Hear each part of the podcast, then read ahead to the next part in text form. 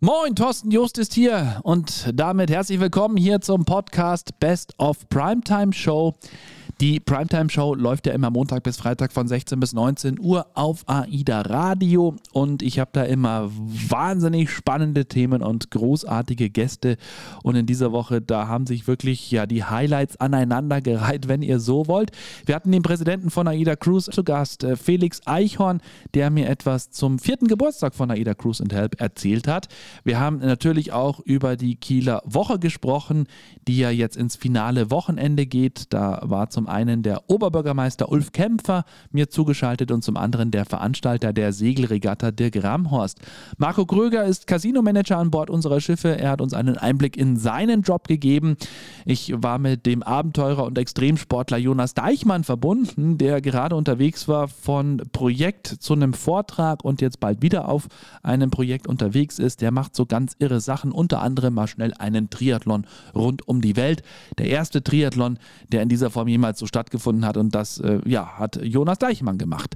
Und Kapitän David Rienecker war ebenfalls in dieser Woche bei mir zu Gast, der uns in die Welt der Kapitäne ein wenig entführt hat und uns vor allem erzählt hat, wie das bei ihm so losging mit der Seefahrt und als es dann eben soweit war und er Kapitän wurde.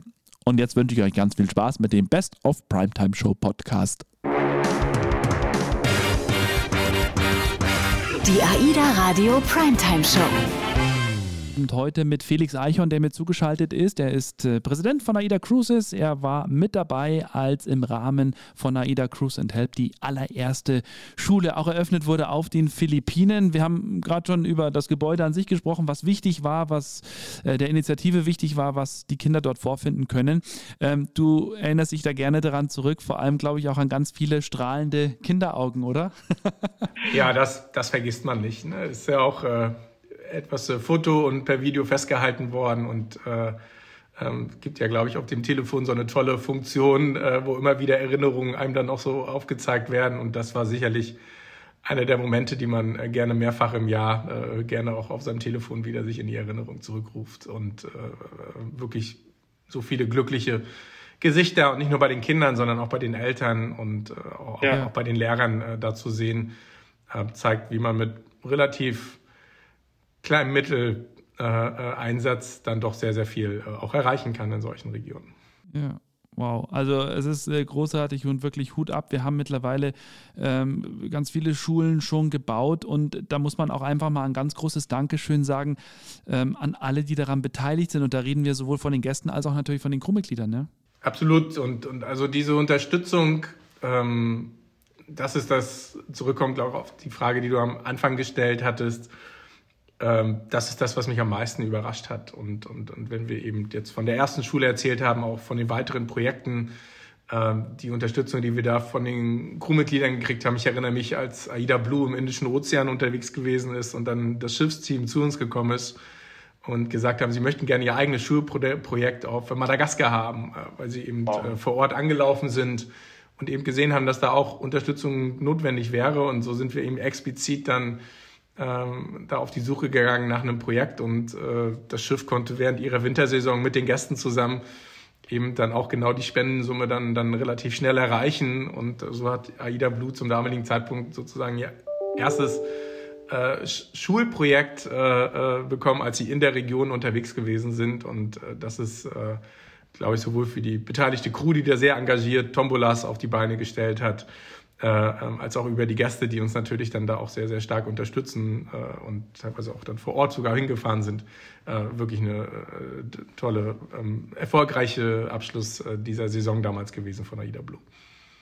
Und das ist das, was ich zu Beginn meinte, als wir darüber gesprochen haben, vierter Geburtstag in diesem Jahr. Und ähm, klar war es langfristig angesetzt, dieses, diese Initiative, aber die Dynamik, die dadurch entstanden ist, das ist natürlich schon auch, auch großartig mit ganz viel Eigeninitiative von Schiffen und Crewmitgliedern. Und das ist es, glaube ich, äh, was ich zu Beginn auch meinte, ob du damit so schnell gerechnet hättest.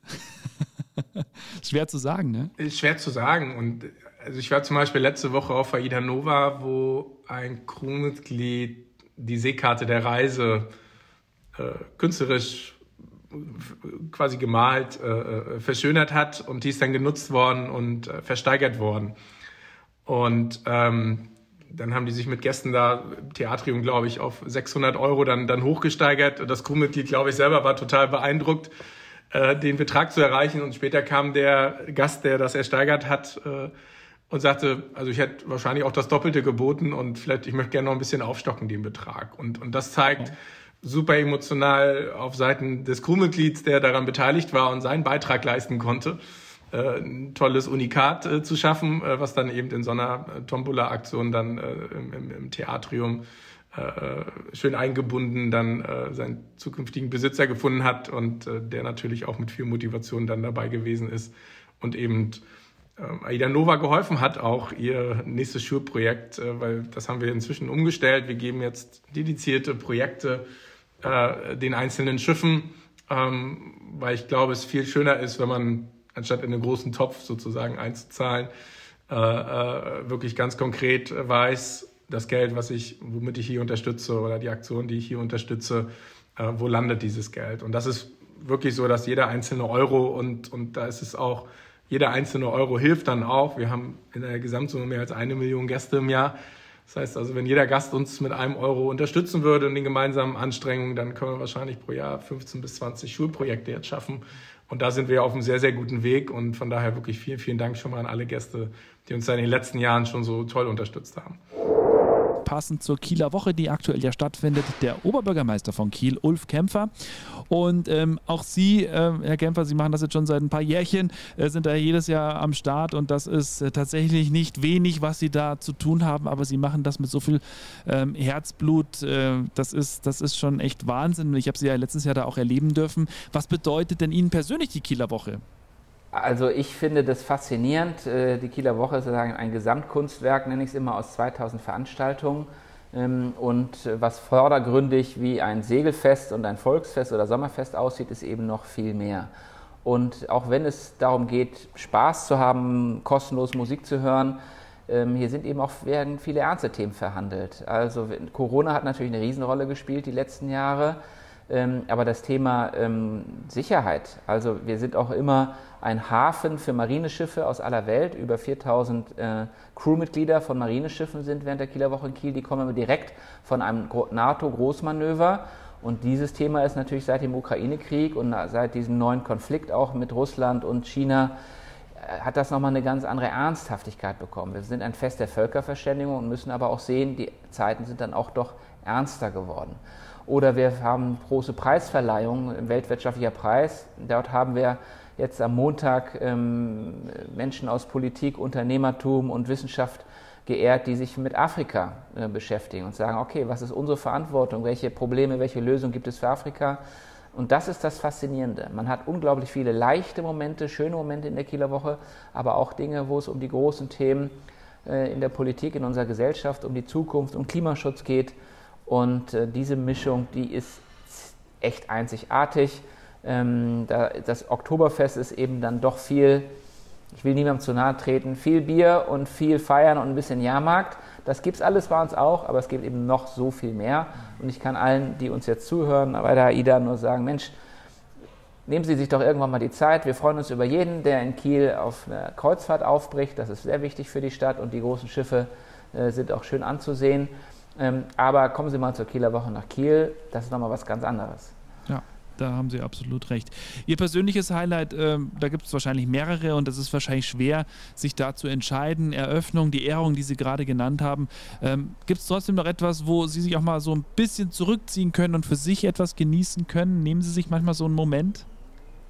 Ja, das, ich versuche das einmal. Wir haben ja ein kleines, eine kleine Konzertreihe, immer gewaltig leise. Das ist in so einer Open-Air-Bühne, die so in den Hang gebaut ist, total nett. Und manchmal schaffe ich es dann am Ende des Tages, da nochmal so reinzusneaken und noch vielleicht die letzten drei Songs von einem tollen Konzert zu hören.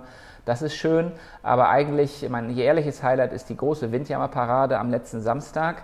Äh, da sind eben, wie gesagt, Windjammer, Traditionsschiffe, da sind, wenn das Wetter gut ist, 100.000 an den Küsten und schauen sich das an. Ich darf dann immer als Oberbürgermeister beim Leitsegelschiff äh, mit dabei sein und dann ist die Kieler Woche sozusagen fast gelaufen. Zweifel ist sie gut gelaufen und ich kann mein Adrenalin schon etwas runterfahren, kann genießen. Diese Fahrt dauert immer so fünf, sechs Stunden und ich komme nicht von Bord. Man kann einfach dann nur entspannen und sich über diese wunderschöne Förde äh, und unsere wunderschöne Stadt hier mitten äh, am Herzen der Ostsee freuen. Und dann ist der Sonntag, den kriegen wir dann auch hin, dann gibt es das Abschlussfeuerwerk und dann freuen wir uns schon wieder auf die nächste Kieler Woche. Mhm. Kieler Woche. Der Grammos ist heute bei mir zu Gast. Er ist mir zugeschaltet, äh, passenderweise auch gerade auf einem Schlauchboot unterwegs.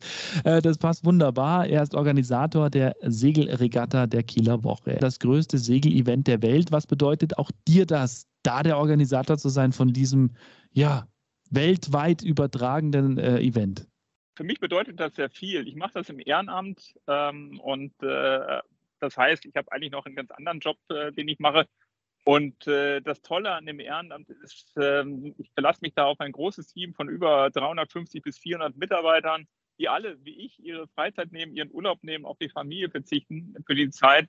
Und sie kommen alle, um es nur möglich zu machen. Also man mhm. hat keine Diskussion, das geht nicht, weil oder wir haben das noch nie so gemacht, sondern alle kommen Ärmel hoch, wir wollen mit anpacken. Und das ist großartig. Das ist sozusagen die Quelle meiner positiven Energie und äh, davon zehre ich dann ähm, zwölf Monate. Hm, das glaube ich. Und ist auch wichtig, weil du musst ja auch immer irgendwie überall verfügbar sein. Oder wie ist denn dein Job auch im Rahmen der Kieler Woche? Also wo bist du die meiste Zeit? Fetzt du viel rum oder hast du einen festen Standort, wo jeder hinkommen kann? Ähm, der feste Standort ist mein Telefon, hätte ich mal gesagt. Nein, also äh, die äh, Segelwettbewerbe finden ja statt vor Kiel-Schilksee. Das ist der Olympiahafen von 1972. Dort haben wir ein Regattahaus und in dem Regattahaus habe ich mein Lagezentrum. Das ist sozusagen der Raum und die Räumlichkeit, wo alles sich dreht. Da kriege ich die Informationen vom, vom Wetter. Ich kriege die äh, letzten Informationen von den Rennen auf dem Wasser und äh, ich habe praktisch alle Informationen, die ich da brauche, um entscheiden zu können. Meine Rolle hm. ist ähm, nicht, dass ich alles selber organisiere. Dafür habe ich viel äh, Mitarbeiter und mein ganzes Team sondern meine Rolle ist, die Verantwortung zu haben, dass alles mhm. funktioniert und das vor allen Dingen, das ist das Wichtigste, ähm, dass alles sicher läuft und alle Segler und äh, Seglerinnen am Ende des Tages auch wieder sicher zurückkommen. Ja, das heißt also, den Blick in den Himmel beziehungsweise auf die Wetterkarten ist so das Elementarste wahrscheinlich, ne? Da habe ich einen, einen wichtigen Partner, Mino Schrader, ähm, der uns äh, sozusagen das Wetter macht, aber das zu interpretieren, beispielsweise, wenn wir eine Witterfront erwarten, können wir noch segeln, warten wir, können wir die Segel rausschicken ähm, oder wenn sich dann entsprechende Sachen ergeben, sind wir alle rechtzeitig zurück. Das ist genau das, worum es da geht. Heute mit Marco Kröger. Er ist äh, Casino-Manager an Bord unserer Schiffe und so ein Casino an Bord. Das ist schon etwas Besonderes und das macht den Gästen auch immer sehr viel Spaß, da mal vorbeizuschauen an den Seetagen. Und was ich weiß, Marco, das Casino muss sich ja an gewisse Regeln halten, was die Öffnungszeiten angeht, richtig? Da hast du recht. Wir dürfen ja immer nur das Casino öffnen, wenn wir auf See sind. Weil sobald wir mit den Leinen an Land sind, unterliegen wir der Obrigkeit von dem jeweiligen Staat, Stadt und dürfen dann nicht öffnen. Das gibt ganz wenig Häfen, wo das äh, erlaubt ist, wo man dann quasi eine Lizenz erworben hat von der Landseite. In Stockholm habe ich das zum Beispiel öfter mal gehabt, wenn wir da gelegen haben, da durften wir dann abends auch öffnen. Ansonsten nur, wenn wir auf See sind und deswegen geht der Abend immer äh, so gegen 18 Uhr, 17 Uhr los und dann so lange, bis Feierabend ist. Ne? Also bis keine Gäste mehr da sind, bis die alle schlafen gegangen sind oder sich vorbereiten auf die Ausflüge am nächsten Tag. Und tagsüber, also morgens, hat man dann immer noch ein bisschen Papierkram, damit man dann auch abends Zeit hat, sich um die Gäste zu kümmern. Weil es ist, äh, egal welche Reise, es sind immer welche dabei, die noch nie im Casino waren und die möchten natürlich dann wissen, wie es funktioniert. Und wir möchten, dass die wissen, wie es funktioniert, damit sie dann auch Spaß haben. Wer spielen will, lässt sich ja am besten eine kurze Einweisung geben, weil es ja so ein paar Dinge äh, zu beachten gibt, richtig? Die meisten Gäste wundern sich dann, äh, dass es doch nicht so einfach ist zu spielen, weil sie sich immer vorstellen, einfach Karte reinstecken und schon geht es los. Das wäre ja zu unsicher. Wir wollen ja, dass die Gäste auch Kontrolle haben. Das heißt, wenn die Gäste zu uns kommen, zeigen wir denen, wie die ihre Bordkarte oder äh, Bargeld benutzen können an den Automaten. Und dann ist die erste Antwort meistens, boah, das kostet nur 30 Cent. Ich hätte gedacht, das wäre teurer. Man kann natürlich auch teurer spielen, aber Spaß haben geht auch mit äh, 30 Cent zum Beispiel. Und äh, man sollte es echt mal ausprobieren, ne? Ganz genau. Das ist natürlich die Gäste, die am meisten mit auf dem Schiff sind, die es einfach mal ausprobieren möchten.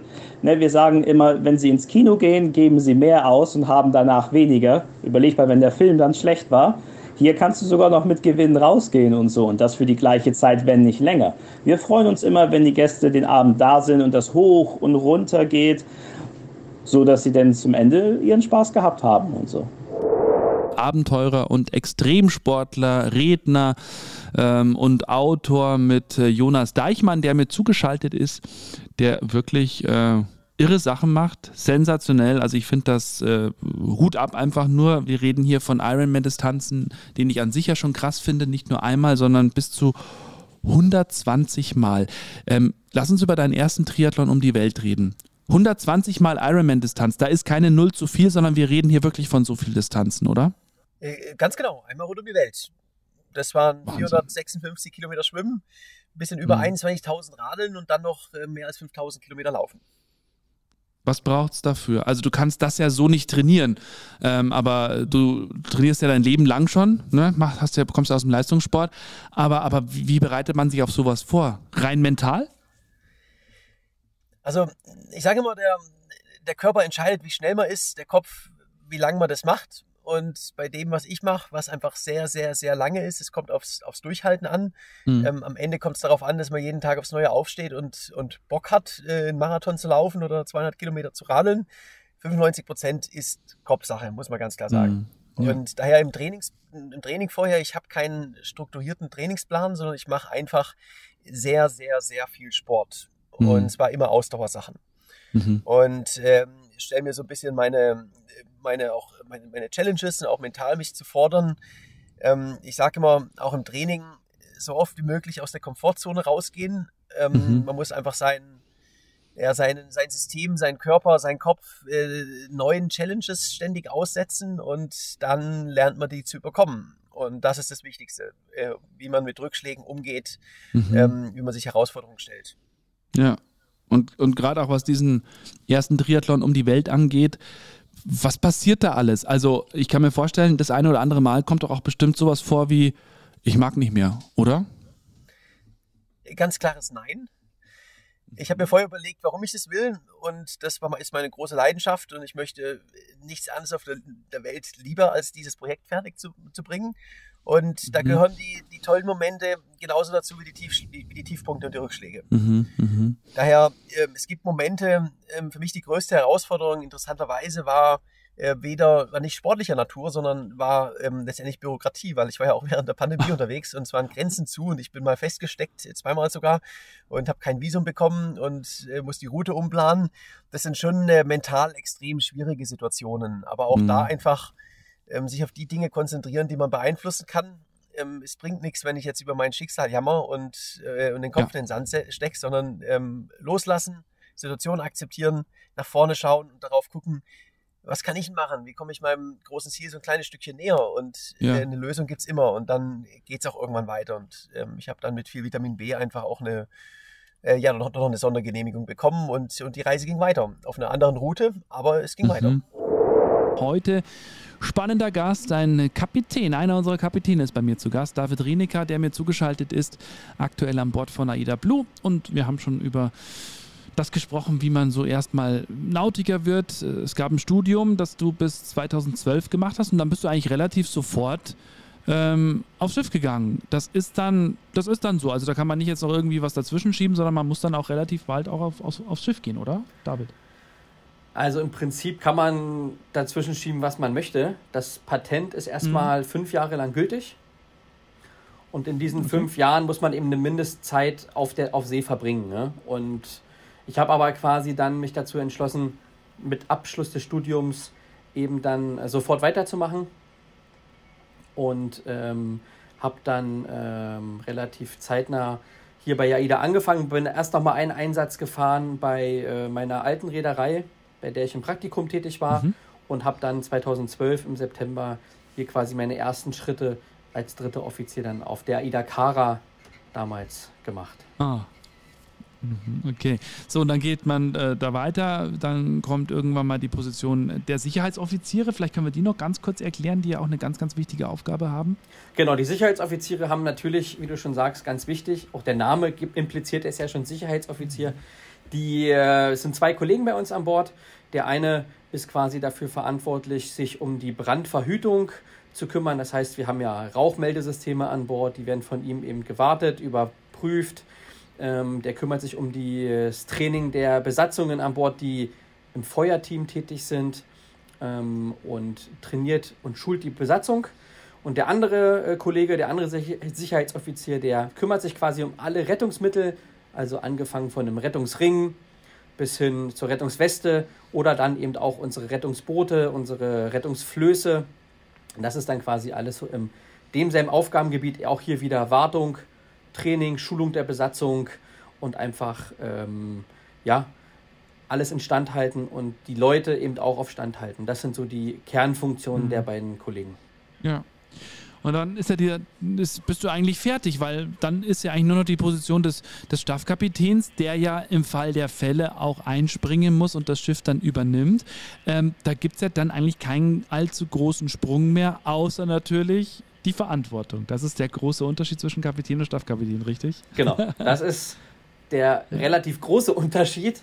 Weil Dann so gesehen schon, ja. weil der Staffkapitän natürlich hat ja auch eine Verantwortung. Der kann jetzt auch nicht sagen, ich habe hier nichts zu tun und ich mache hier nur Dienst nach Vorschrift. Aber ultimativ hat natürlich der Kapitän die Mütze auf, ja, im wahrsten Sinne des mhm. Wortes. Ähm, und damit einher geht natürlich wirklich viel Verantwortung, auch viel, ähm, naja, man muss sich über viele Dinge wirklich bewusst sein. Man muss auch mal eine Entscheidung treffen, die vielleicht nicht so populär ist, aber die man einfach trifft für die Sicherheit. Ähm, das kann also mal ein Hafenausfall sein, dass man eben dann wirklich sich mhm. aktiv dafür entscheidet, heute, liebe Gäste, kann ich das nicht mit meinem Gewissen vereinbaren, dass wir hier sicher an den Hafen einlaufen. Mhm. Und dann ist das meine Entscheidung. Und ja, es ist schon sehr spannend, so diese Laufbahn eines Kapitäns mal zu verfolgen. Darüber haben wir ja heute schon gesprochen. Ähm, erinnerst du dich, David, noch an den Moment, als es hieß, ähm, Herr Renika, ab sofort dürfen Sie ein Schiff führen, Sie sind Kapitän. Man wird ja ernannt, das muss man ja dazu sagen, als Kapitän, man kann sich da nicht bewerben. Ähm, aber weißt du noch genau, wann dieser Moment war? Ja, das weiß ich noch ziemlich genau. Ich saß gerade auf dem Flughafen in Amsterdam und dann klingelte mein Telefon. Und ich bin gerade von einem Lehrgang zurückgekommen. Und dann rief mich die Kollegin an, die äh, damals quasi so dieses, die Entwicklung und die Förderung der jungen Staffkapitäne betreut hat. Und die sagte, David, äh, hast du Lust, ins Büro zu kommen? Es geht hier um äh, quasi deine Beförderung. Du müsstest mal was vorbereiten, eine Präsentation die man dann quasi vor der Geschäftsführung ähm, hält, um sich einfach ein bisschen kennenzulernen, ein bisschen zu beschnuppern und äh, einfach so äh, sich selbst auch ein bisschen zu verkaufen, sag ich mal so, ein bisschen unter Stress ja. gesetzt zu werden und im Gespräch. Und da war ich natürlich froh erstmal. Äh, und man denkt natürlich dann gleich im nächsten Schritt, oh Gott, die Präsentation. Und dann war das irgendwie, glaube ich, schon nächste Woche. Dann muss, bereitet man sich natürlich dann darauf vor und will natürlich alles richtig machen. Ja. Aber äh, es lief alles gut durch und dann äh, gab es quasi den obligatorischen Händedruck. Und dann hieß Aha. es, dein nächstes Schiff ist dann die Aida Mar. Herzlichen Glückwunsch. Aha, okay. Und dann äh, war es das eigentlich. In der Kurzversion. Was ging dir da durch den Kopf? Hm. Äh, durch den Kopf weiß ich gar nicht. Ich glaube, absolute Freude. Äh. Das ist eine super Bestätigung für all die Arbeit und die Zeit, die man ja. über die Jahre hier investiert hat die, die Tage, die man länger an Bord, Wochen, die man länger an Bord geblieben ist, die man getrennt war von der Familie, das wird dann mhm. einfach alles mit einmal, äh, hat das einen Sinn, so, wird einfach viel, viel, viel greifbarer. Ja. Und das ist ein ganz toller, ganz toller Moment. Ja, okay. So, dann ging es auf Aida Mar und jetzt bist du aktuell auf Aida Blue. Das heißt also, es ist da schon so ein bisschen eine Rotation oder habt ihr so für mehrere Monate, Jahre irgendwie ein festes Schiff normalerweise? Wie ist das? Also in der Regel ist es so, dass es äh, zwei Kollegen sich ein Schiff teilen und mhm. dass man sich mit seinem Kollegen dann eben entsprechend seiner Jahresplanung, also Hochzeiten, Familiengeburtstage, Einschulungen etc., eben das Jahr so ein bisschen plant mit den Einsätzen, dass beide einfach da gut wegkommen, dass man ein bisschen Rücksicht aufeinander nimmt. Und dann ist es eigentlich so von der Firma vorgesehen, dass wir zwei bis drei Jahre auf einem Schiff bleiben sollen ja. und dann das Schiff gerne wechseln können, einfach um so ein bisschen den Horizont zu erweitern, dass man nicht so eingefahren wird und einfach so Sachen aufkommen wie, das machen wir hier schon immer so und das äh, lassen wir mal alles so, wie es ist. Also von daher ist das schon die Bestrebung, dass man einfach für sich selber auch gerne mal das Schiff wechselt nach eben zwei, ja. drei Jahren. Die AIDA Radio Primetime Show.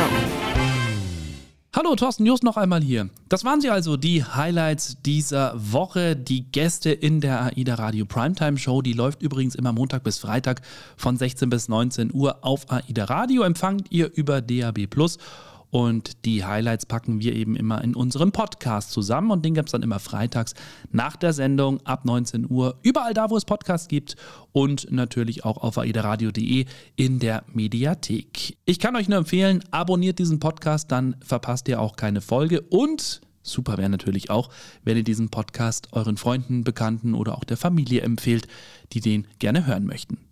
Entweder wir hören uns auf AIDA Radio oder bis zur nächsten Folge nächsten Freitag.